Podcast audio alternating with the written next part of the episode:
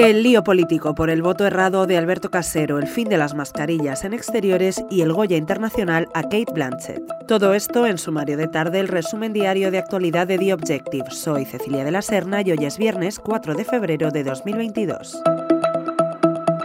Alberto Casero insiste en el fallo informático en su voto errado en la reforma laboral. El diputado popular ha registrado un escrito dirigido a la presidenta del Congreso, Merichel Batet, en el que defiende esta postura. Denuncia además que se ha producido un quebranto en el ejercicio de su derecho al voto por parte de la presidenta de la Cámara Baja. Casero asegura que al efectuar la votación telemática, que era no, advirtió que el certificado emitido por la Cámara no se correspondía con el sentido del voto que manifestaba, es decir, aparecía como que su voto había sido sí.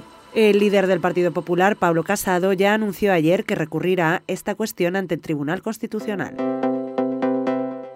Por fin termina la obligación de las mascarillas en exteriores. El Consejo de Ministros aprobará el próximo martes un Real Decreto que suprimirá este mandato, según ha anunciado la ministra de Sanidad, Carolina Darias. Curiosamente, esta misma semana el Congreso votó a favor de la medida de esta obligatoriedad aprobada por el Ejecutivo a finales del año pasado.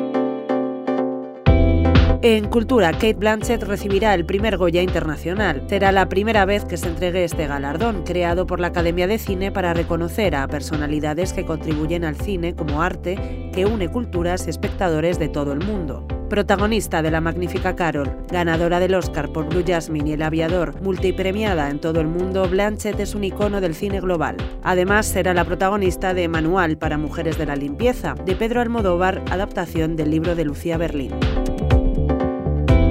Con esto terminamos por hoy. Nos despedimos hasta el lunes, pero puedes seguir puntualmente informado en nuestra edición de fin de semana, en theobjective.com, siempre en abierto. Hasta el lunes.